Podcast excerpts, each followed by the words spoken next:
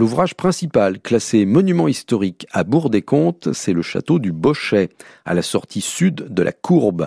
Après les possessions religieuses des moines du prieuré de Pléchâtel au début du Moyen Âge, le pouvoir seigneurial est transféré à la famille Chalot installée dans un ancien manoir sur le site du Bochet. Au XVIe siècle, l'héritière épouse Offray de l'Escouette, premier président de la Chambre des comptes de Bretagne. Avec ses descendants, il fait ériger le domaine en vicomté et commence des transformations à l'origine de l'édifice actuel qui a été rebâti à la fin du XVIIe siècle par Pierre de l'Escouette, premier chambellan du duc d'Orléans.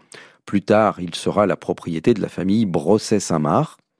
Le corps de logis principal est un bâtiment rectangulaire aux proportions équilibrées avec une toiture à la mansard et habillé par quatre tourelles d'angle carrées en encorbellement.